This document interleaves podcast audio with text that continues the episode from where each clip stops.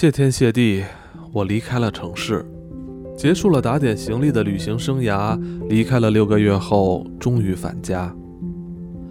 再次搭车经过哥哈特，这段路我已走过上百回，但每次仍乐在其中。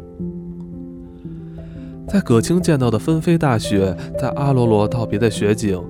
在菲亚多草地上绽开的第一朵春花，在吉尼格怒放的第一朵梅花与梨花，实在都是美景。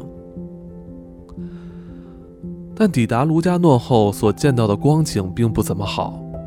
当时正逢复活节，游客如蝗虫般聚集于此，再也没有其他地方像卢加诺一样让我对地球的人满为患感到如此厌恶。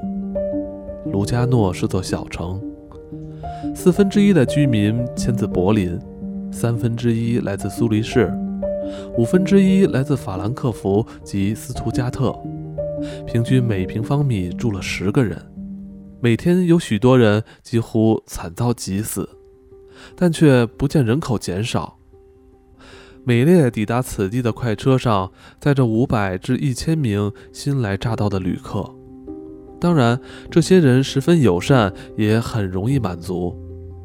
一个浴缸或一棵苹果树能睡三个人。他们心怀感激，一边吸着马路上的尘埃，一边透过苍白脸上的眼镜观看繁花盛开的草地。草地上的铁丝网正是为了防止他们才围上的。几年前，草地仍沐浴在阳光下。只有一条小人行道贯穿其间。这些友善的陌生人既有教养又有礼貌，他们非常谦让，即使开车擦撞也不抱怨。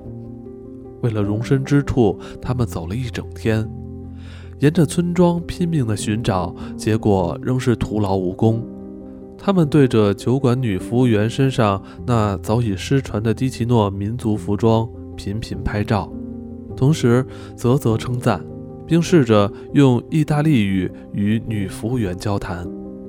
对他们而言，一切都是如此的美妙与神奇。然而，他们未曾注意，由于旅客络绎不绝，这中欧仅存的桃花源一年比一年更像是柏林的卫星城。这里的车子逐年增多，旅馆家家客满，连脾气最好的老农也架起了铁丝网。以免蜂拥而来的观光客踩坏他们的草坪，一片片草坪及一座座森林消失了，变成建筑用地，筑起了围墙。钱、工业、技术、现代精神早就征服了不久前仍如梦如诗的景色，而我们这块土地的老朋友、知己、挖掘者。就和讨厌落伍的东西一样，也该被堆砌在墙角。在土地投机客砍倒最后一株栗树之前，我们之中的最后一人会在栗树上上吊自尽。不过，我们暂时仍可借由几个简陋的保障来幸免于难。其一是此处某些地方经常流行的斑疹伤寒。去年，我们的一对朋友夫妇便在蒂奇诺死于斑疹伤寒。其二是许多人误传卢加诺风景最美时节是四月，夏天则炙热难当。如此一来，我们倒乐得独享留给我们的炎炎夏日。春天时，则对他们睁只眼闭只眼，甚至经常还得把两只眼睛闭上才行。我们关上门，从门缝里观看那些黑压压的观光人潮，他们简直像一支永无止境的行军队伍，天天川流不息地走过村里，膜拜着曾经迷人但如今即将消失的残余风景。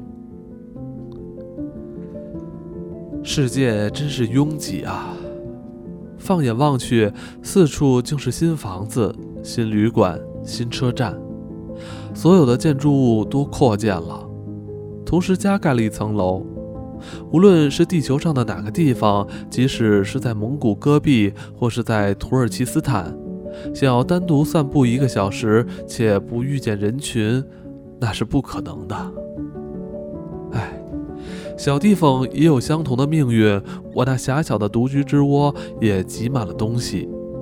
小小的屋里愈来越拥挤，墙上画满了，因而没地方挂画。书架摇摇摆摆的，因为架上放满了两排书，负荷过重。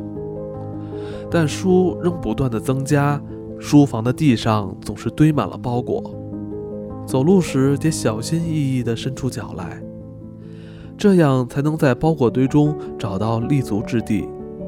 包裹里的那堆破烂作品中，总会有本好书。好书不死，每次我都下定决心不再读新书，但出版社却一再寄来新书，屡屡让我改变了心意。真是服了他们！我清掉了几百本不再阅读的书，但仍留下了一些好书。无论如何，我珍爱这些书，想保留在身边，使尽力气将它们塞回摇摇晃晃的书架上。屋外野樱花和小菊花盛开，陌生人成群结队的黑影在原野中穿梭晃动着。复活节到卢加诺是时下的流行，十年后他们会改去墨西哥或洪都拉斯。